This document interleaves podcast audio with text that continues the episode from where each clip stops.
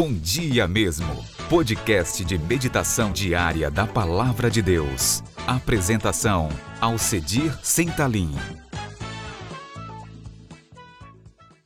Bom dia, gente querida, bom dia, povo de Deus, mas bom dia mesmo.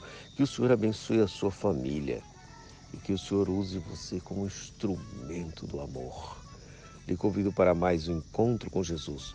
No Evangelho segundo Mateus, capítulo 5, versículo 5, está escrito: Então o diabo levou a cidade santa, colocou-o sobre o pináculo do templo.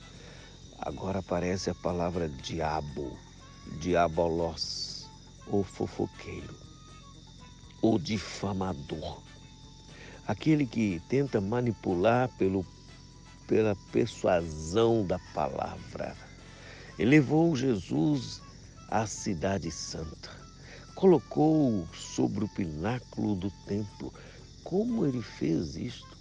Ele só fez isso porque o Espírito Santo de Deus estava conduzindo Jesus e o Pai permitiu, e assim o Filho vence o tentador com extrema fome, diferente do Adão que estava saciado e mitigado.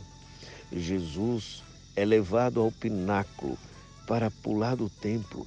Havia uma lenda que o Filho de Deus, o Messias, pularia do templo e não morreria.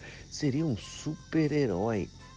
Que grande tentação chamar a atenção de todo mundo.